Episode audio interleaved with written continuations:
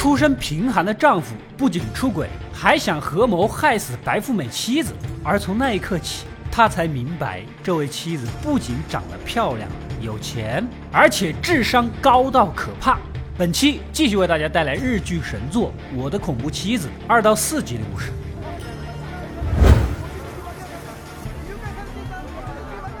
之前说到，我们的男主信平跟店里的厨师信男搞到了一起。何某想毒死妻子真理亚，然而回到家才发现妻子竟然抢先一步被人绑架，而这一切其实就是真理亚自己的计划。经过一系列完美的安排，男主认识到了自己的愚蠢，决定回归家庭，真理亚也可以顺理成章的以受害者的身份回归了。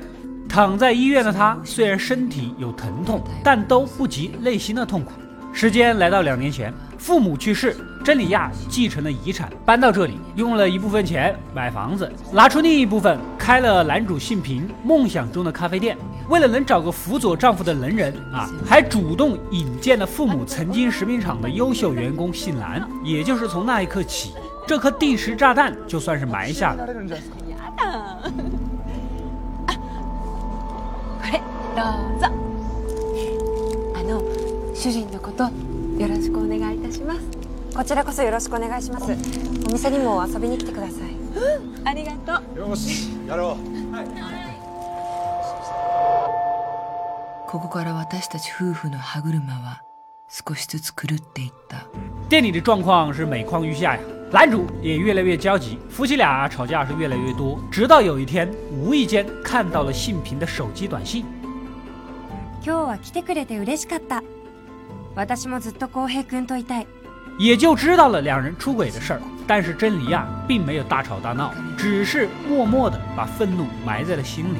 直到这天解锁她的手机，看到了丈夫和信男竟然说起了想要她死的对话。あいつ死んでくれたらいいのに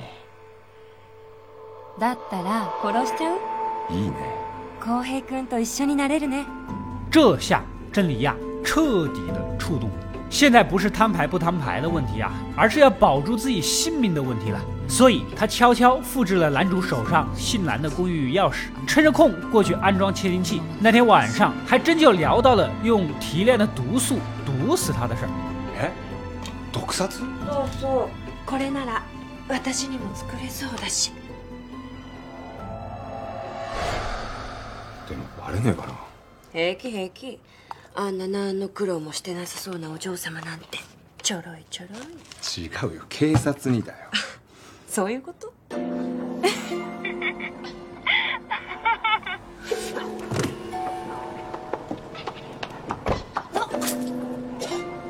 私の殺害計画を笑って話す公平の声を聞いた時お腹の奥底が熱くなってこみ上げるものを胃液とともに吐き出したその時私は決めたお望み通り殺されてやろうと此时，女主有了一个大胆的计划。首先需要一个帮手，于是乎，女主假装路上偶遇啊，故意找到了当年学校喜欢了自己十几年的舔狗学弟。现在的他只是一个郁郁不得志的自由画家，先假装叙旧，然后趁机倾诉一下婚姻的不幸、丈夫出轨之类的啊。学弟自然而然的就接话了，需要什么帮助，你尽管说。いや ごめんねこんな話ばっかりでマリアさんには僕がいますえ力になれることがあれば何でも言ってください尾形君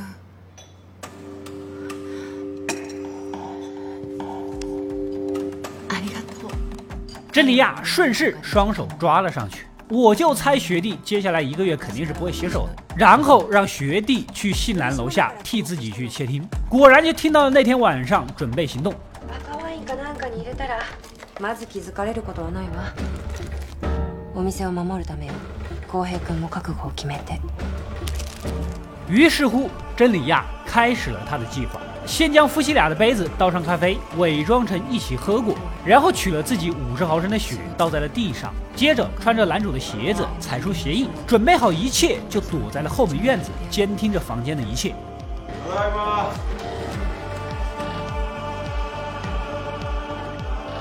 マリア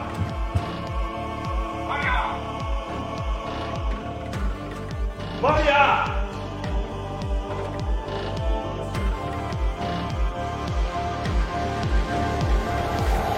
纸条上写的清清楚楚：不要报警，否则就杀死你的妻子。此时的她还残存着期望，期待着丈夫不要报警，而是直接付赎金。没想到。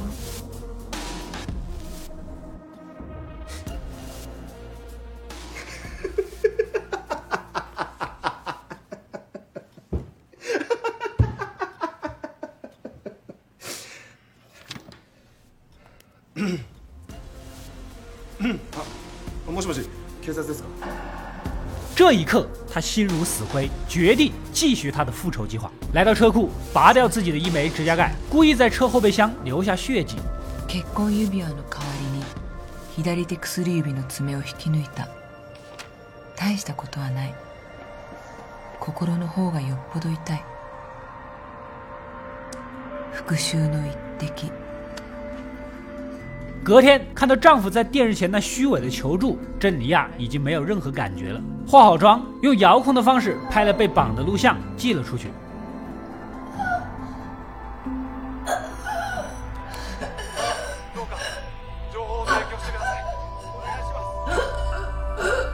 生きていることを知らせる映像を撮影 这些事儿做完，接下来丈夫出轨的消息会被媒体从邻居的嘴里凿出来。当然了，这也是她提前就布置好了的。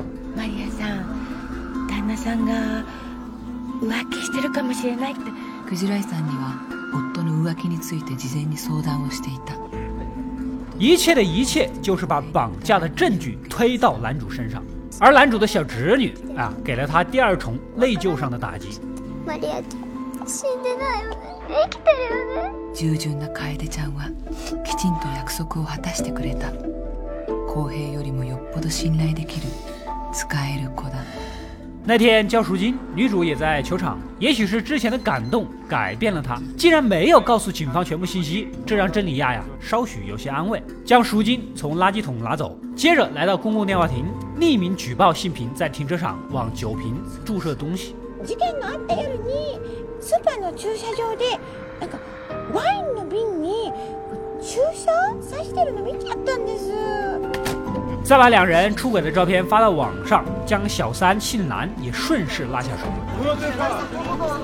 ネット上に画像をばらまい人た。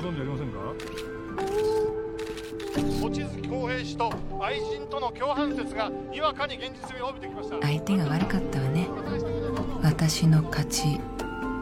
最后就是他重新回归家庭的戏码，由学弟将他绑起来打晕。やってもういいでしょうお願いこれが最後だから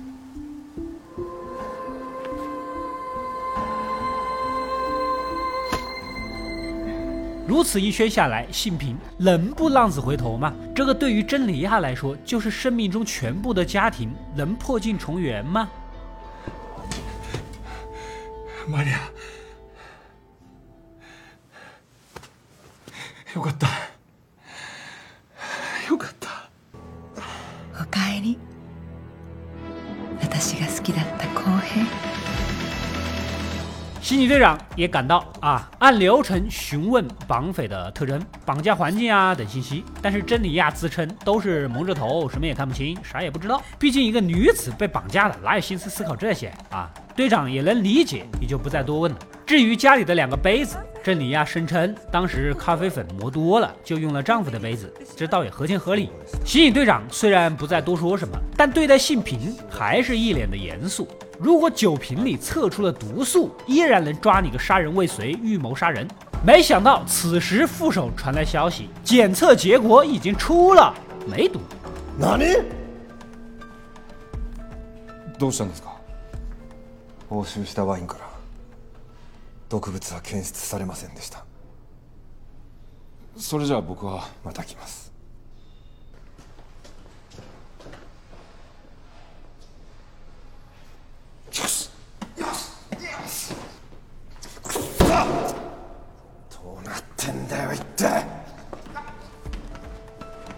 另一边的姓蓝因为没有毒素也被释放了，可是楼下全是记者，有家不能回，只能暂时回到店里，啥也没干成，还惹得一身麻烦，越想越气。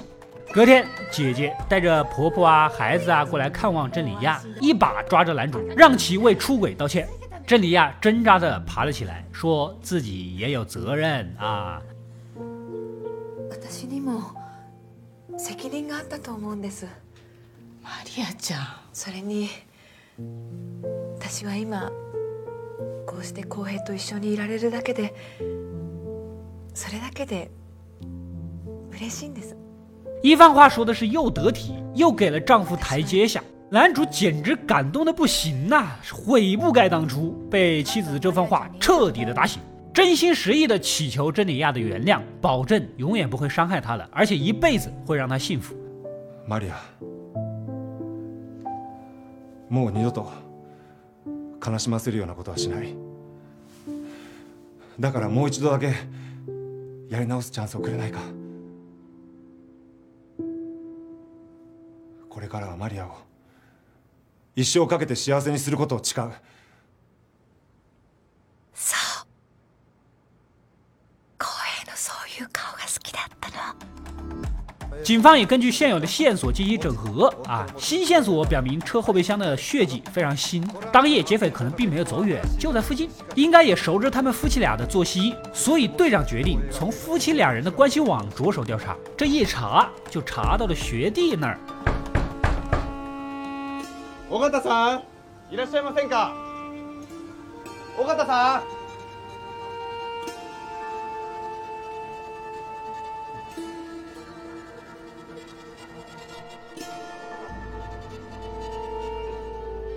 晚上，姐夫哥找上门儿。那天呢，谁会在超市看到你给酒瓶注射毒药呢？这不闲得慌吗？根本就不可能，除非知道这是毒药。所以他认为跟踪的那个学弟啊，就非常可疑。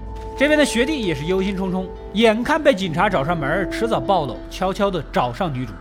警察が僕の家まで来ましたそう隠しきれないかもしれません大丈夫よ もうどうしたらいいか分かりません尾形君落ち着いてマリアさん僕と一緒に逃げませんかマリアさんのためだったら僕は何でも声が大きいわすいません僕はマリアさんを守れないことだけが怖いんです还想着跟真理亚一起逃走，你是想多了吧？啊，当你从舔的第一刻开始，你就已经没有了机会了，你知道吗？经过几天的调养，女主在丈夫的搀扶下啊回了家，顺便对媒体啊和社会的关注表示了感谢，然后也感谢了丈夫和家人，一番话说的是大方得体。私を助けるために頑張ってくださった警察の皆さん情報を必死に集めてくださったマスコミの皆さん 無事を祈ってくださったりお金を交換してくださった全国の皆さんそして何より最後まで諦めなかった主人と家族に私は心から感謝してます本当にありがとうございました如此一来，媒体们哪能狠心再问让他尴尬的问题吗？啊，大家也就不再抓着男主出轨的辫子不放了，只是祝福他们未来幸福之类的。而那个小三还不被万人唾骂，电视机另一头的新兰直接被气死，一把将闹钟扔了出去。这不扔不知道，里面似乎有个窃听器。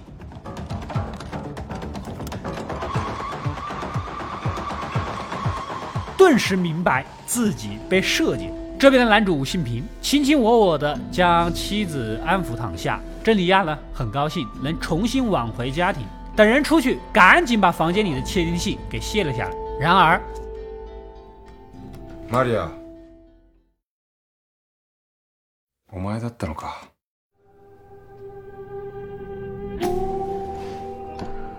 男主竟然走了进来，这一切 果然是你的计划。原来昨晚姐夫哥来家里的时候，顺便扫描了房子，还真就找到了窃听器。很显然，谁放的窃听器就是谁导演的这一切。你做这么多，不就是为了折磨出轨的他吗？男主无比的生气，转身下楼就要报警。 真理亚呢，赶紧从包里摸出一瓶酒，不慌不忙地告诉新平，为什么酒里没有检测到毒素，你知道吗？因为我给你调包了。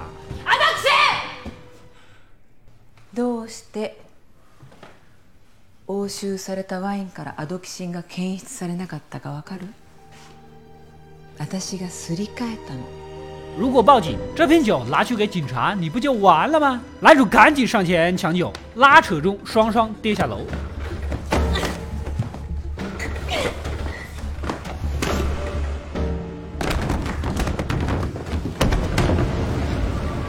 男主抢过酒瓶就准备倒掉，然而真理亚大笑起来：“ 这么重要的证物怎么会放在身边？就是骗你的。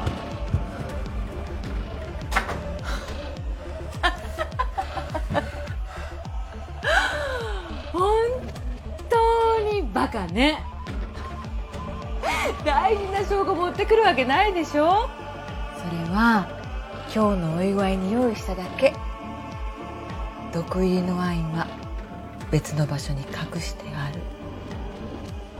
这话说的，以男主的智商，也不知道是该不该信。此时姐夫哥的电话打来，是个坏消息，那个学弟的房子啊被烧了，似乎人也已经死了。男主难以置信，如果这一切都是真理亚的计划，那么学弟的死必然是真理亚的手笔。看着眼前的女人，无论如何也不敢相信她竟然会杀人。マリアお前分かった 何のことかしら更加不敢喝手中的这杯酒，怕有毒。さあ、お祝いしましょう。私たちの新しい始まりに乾杯。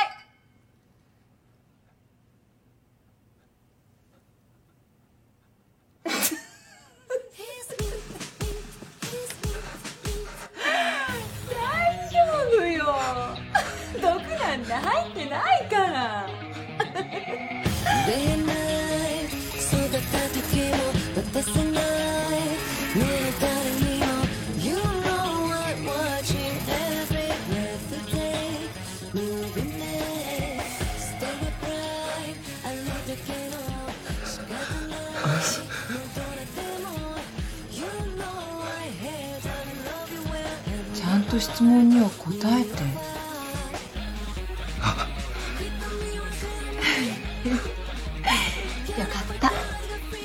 两人还能回到当初吗？以男主的智商，斗得过这位恐怖的妻子吗？房子的火终于被扑灭了。刑警队长发现下面竟然还有个地下室，打开门不禁目瞪口呆。这里放满了真理亚的画像，每一幅都花了不少时间。看来你这小子这几年时间全都放在这上面了。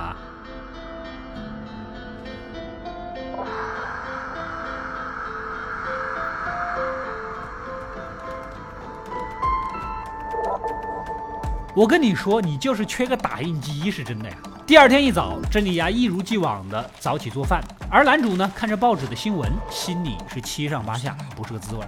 此时，队长再次找上门打听话的事儿。原来呀，当年上学的时候，真理亚就给学弟他们班当过一次模特儿，估计也就是从那时候起，深深的迷上了真理亚吧。队长判断，可能是有人想把绑架案嫁祸给学弟，才干的这一切。警察は尾形君のことを疑ってるんですか 今のところ今のところって気になるんですよなんで部屋を燃やしておきながら自分が不利になる絵だけを残しておいたのかってそうですよね誰かが尾形のことを犯人に仕立て上げようとしてるのかもしれません誰がそんなこと安心してください犯人は必ず捕まえます私が必ずよろしくお願いします一旁の男主更是犯起了敌意如果真理亚是这一切的策划者，那必然就是他把学弟杀了呀！自己肯定是不能再跟这个女人生活在一起了啊！既然他有两亿赎金在手，打好了主意，只要他把钱弄到手，就跟信男私奔。隔天假装上班，一路悄悄跟随真理亚来到了菜市场，发现他呀买咖啡豆，然后跟一个神秘男人见面。这个人不是别人，正是消失的学弟。原来真理亚也搞不明白他为什么要烧房子，自己的画又是怎么回事儿？这学弟是怕真理亚的指纹留在屋子里，到时候说也说不清楚，所以干脆一把火烧毁证据。而那些画呢，他无论如何就是不舍得烧。もしもの時は 僕だけが犯人になりますそのための証拠です尾形君それにマリアさんの絵は燃やせません 看到他委屈的样子，也就不好追究了啊！赶紧找个偏僻的角落，打开箱子看了看，果然是两亿赎金，一分没少。这一切被信平看在眼里，只要一路尾随学弟，就能拿到钱了。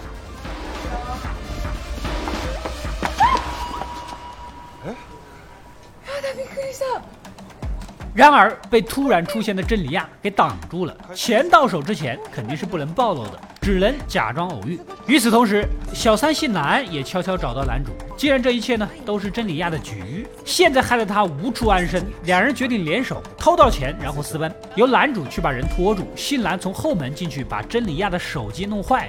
如果他的手机坏了，学弟联系不上他，肯定会上门来找。警方也从灰烬中发现了学弟家的家具布置，跟真里亚绑架的视频相符，加上他的银行卡有购买过无人机的记录，目前学弟肯定是最大的嫌疑对象。警视厅迅速发布了公开通缉令。警察は尾形翔吾容疑者が望月マリアさん誘拐事件について何らかの情報を持っているとみて行方。这下学弟是真的慌了，赶紧打电话，果然无法接通。 啊！想起自己手里还有珍妮亚家里的车库钥匙，当晚在车库，学弟突然杀出，拿着小刀想置男主于死地。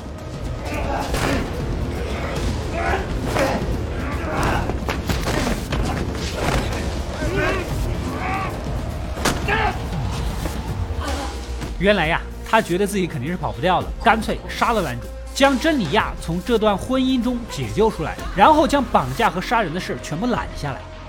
アさん最初に決めたはずよ私は捕まっても構わないあなたは私に頼まれて協力しただけと言えばいい違う僕はこれ以上あなたに迷惑かけられない捕まっても偽計業務妨害罪だけ執行猶予で済むなんでなんでそこまでこんなやつにこだわるんですか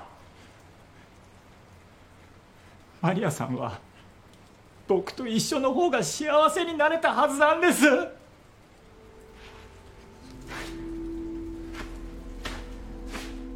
珍妮亚呢，好不容易将人安抚下来，男主就爆发了。这个日子没法过了，离了得了，反正毒酒又没有真的成功，也不是个大罪。 两人一前一后追到家里，没想到这一切被对门夫妻的小奶狗丈夫听到了。他是过来送礼物的，庆祝邻居能平安归来。听到这一切也是目瞪口呆呀。此时，男主接到电话，是信兰打来的。他已经知道雪莉住哪儿了。原来信兰就在附近一直躲着，就是等人现身，然后尾随跟踪，就能拿到那两亿赎金。深夜，珍妮呀，等男主睡着，来到酒吧，找到那个神秘的男人。而这个神秘男人啊，其实曾经是真理亚的私人家庭教师，可以说是看着他长大的，也参与了真理亚的绑架计划。如果学弟被警察抓住，保不齐会把他们两个人给透露出来，所以他提议必须把学弟弄死。真理亚犹豫纠结，为了来之不易的圆满婚姻，拿起了电话。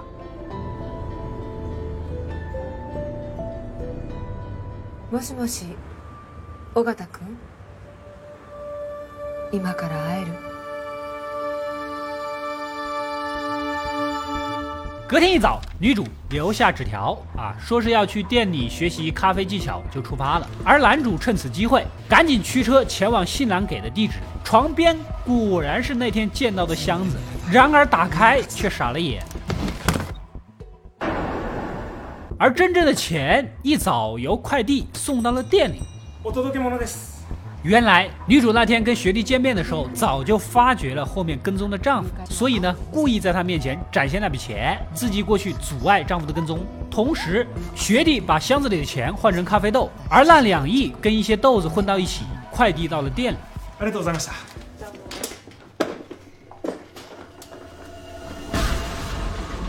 他们的仓库长期会存放一些有年份的老豆，放在这里任何人都不会发现。男主什么都没有找到，此时突然警铃大作，吓得赶紧收拾好跑下楼。只见楼下一大群人挤在一起，似乎发生什么事儿啊！抱着好奇心，信平走近一看，吓得脸色大变，竟然就是学弟跳楼的尸体。难道说是珍妮亚下的毒手吗？如果枕边人如此狠毒，自己一个负心汉岂能活得久？赶紧逃走，告诉新兰，咱这钱不要了，逃命要紧啊！どういうことあの部屋の下の路地で死んでたんだよ嘘多分ビルから落ちたんだと思う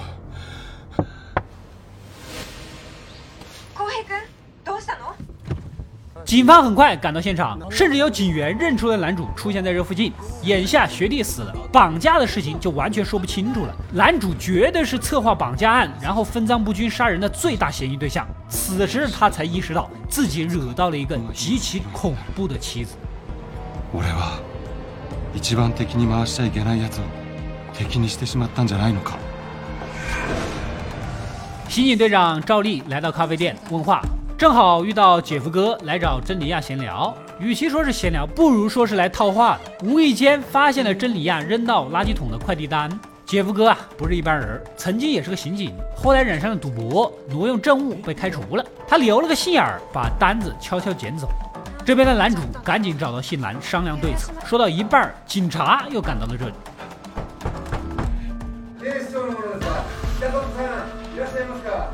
吓得男主从阳台跑了，来到车上惊魂未定。真理亚呢？突然出现。咱家车上有 GPS，而且这个地方呢，正好是小三家附近，哪这么巧呢？まだ繋がってるの？私に頼った方がいいのに。車は捨てましょう。警察もバカじゃないわ。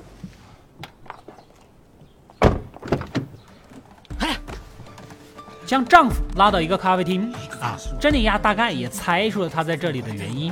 どうして尾形君の居場所知ってたの？昨日誰かがうちのガレージから尾形君つけたのね。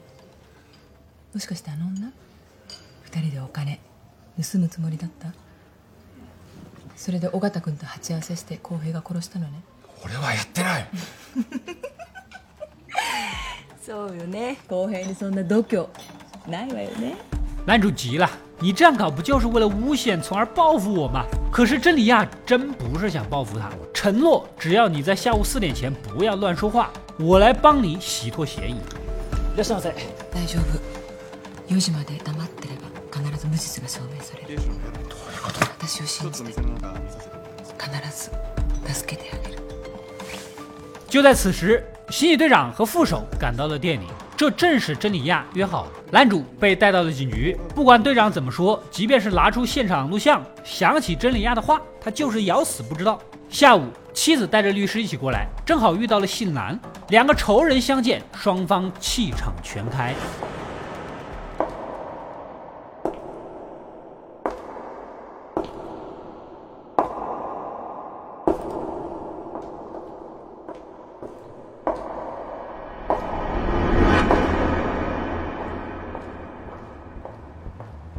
接着由律师出面，体面的把信男给开除了。这边的男主也继续嘴硬啊，突然接到了最新的检测结果，学弟家的一把小刀上有血迹，经过确定就是男主的。这其实就是头天晚上在车库里割到手留下的。显然，在证据面前，对警方而言，男主杀人的事情基本坐实了，当场就要将人拿下。ちょっと待ってくれよ俺は全て私が悪いんです情急之下，女主大喊， 决定将一切真相交代出来。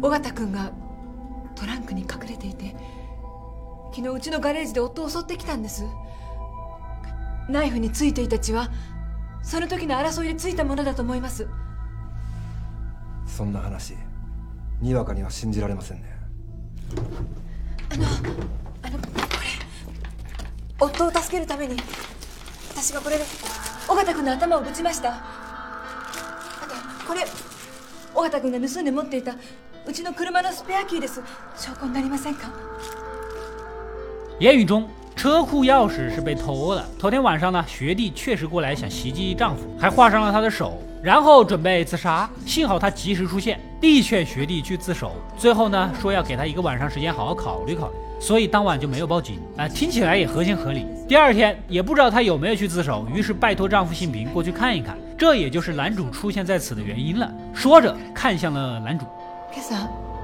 夫が代わりに言ってくれたんですそこで死体を見つけて逃げてしまいました他还不赶紧附和？是啊是啊，大师兄说的都对。 这理由动机听起来都没错，但是男主过来看看，并不代表两人不会爆发冲突、打起来，然后把人推下去的嫌疑啊，所以人还是不能放。就在这个时候，警局再次接到一封信件，角落写着 N 三幺的落款，这不就是绑架犯的标记吗？赶紧打开，原来这是一封学弟的自首信。捜査関係者の皆様へこれを望月マリアさんにお渡しください岡田からです 十六年前第一次看到真理亚，就深深的爱上了她，梦想着能跟她在一起，所以用绑架的方式嫁祸给她的丈夫信平，期望着男主能进去，她就有机会跟真理亚在一起。然而事与愿违，最终她把赎金给烧了，也决定自杀，只希望死后能把她和画儿放在一起烧了。都这么说了，很明显，绑架案、跳楼案都是学弟自己搞出来的呀。队长再怎么也没有理由怀疑男主了。这个事儿就算是彻底结案了。此时，男主看了一下手表，果然是下午四点，刚刚好。而那封信也是定时四点送到，男主这才意识到，这又是妻子的一个完美的计划。完璧だよマリア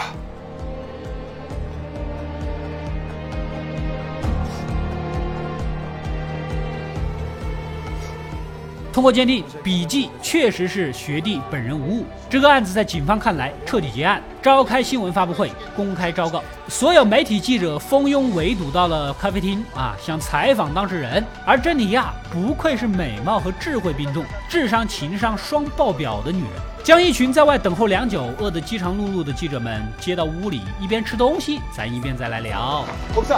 警察から誘拐事件の犯人は尾形だったと発表がありましたが一言お願いします今の心境はどうですかええあの皆さんお腹空いてませんかえはお腹皆さんたくさん召し上がってくださいね、ありがとうございますごちそうになっちゃって这群人还能写出对他不利的报道吗？顺便还能宣传一波咖啡厅？就问你们绝不绝？然而吃到一半，大门 突然被打开，竟然是当事小三北里信兰。小三上门硬刚原配，众人赶紧让开，等待着吃这个大瓜。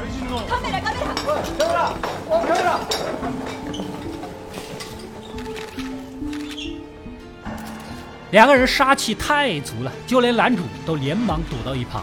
没想到信兰突然双膝跪下，承认自己的错误，乞求珍妮亚的原谅，最后希望不要辞退他。他还热爱着这份工作。说完，额头点地，话都说到这份上了，珍妮娅也跪了下去。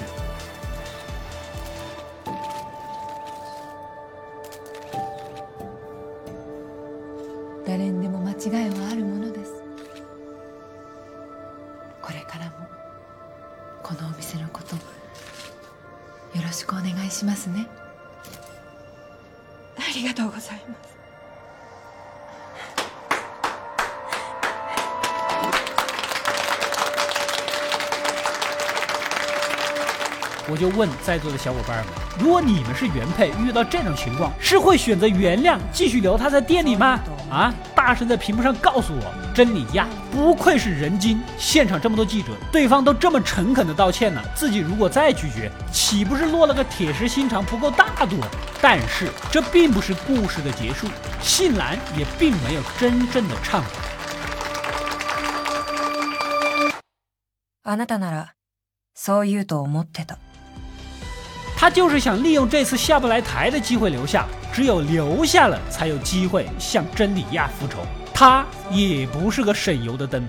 等人走后，真理亚把那封信的事儿原原本本的给丈夫交代了。那封信确实是他拜托学弟所写，目的就是希望他远走高飞，伪装成自杀的样子。但是人绝对不是他杀的，也许真的就是自杀。说完，又拿出了五百万交给男主，继续维持店里的经营。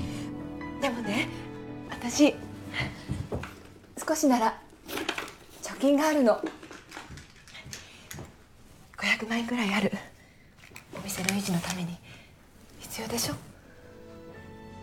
信平呀，信平，你还真敢收啊！我要是你，老老实实在家待着，把手机里的所有女性全删了，保命要紧的。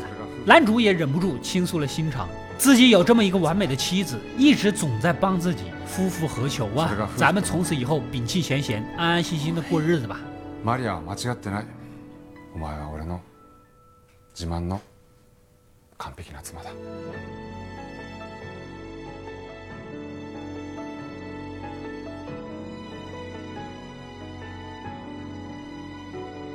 第二天一大早，珍妮亚还没醒，信平就已经不在了。桌子上是一张留言啊，原来他要从今天开始重新做人， 于是乎，早早的去店里干活了。女主露出了欣慰的笑容。她所做的一切，要的也就是重新回归圆满的家庭的状态。这一切计划和努力都没有白费。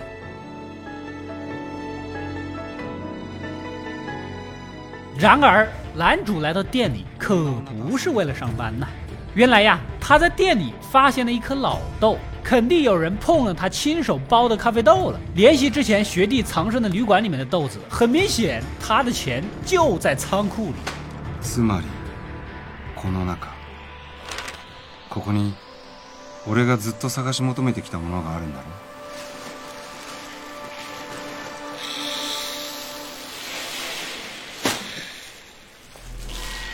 二億円の身代金が。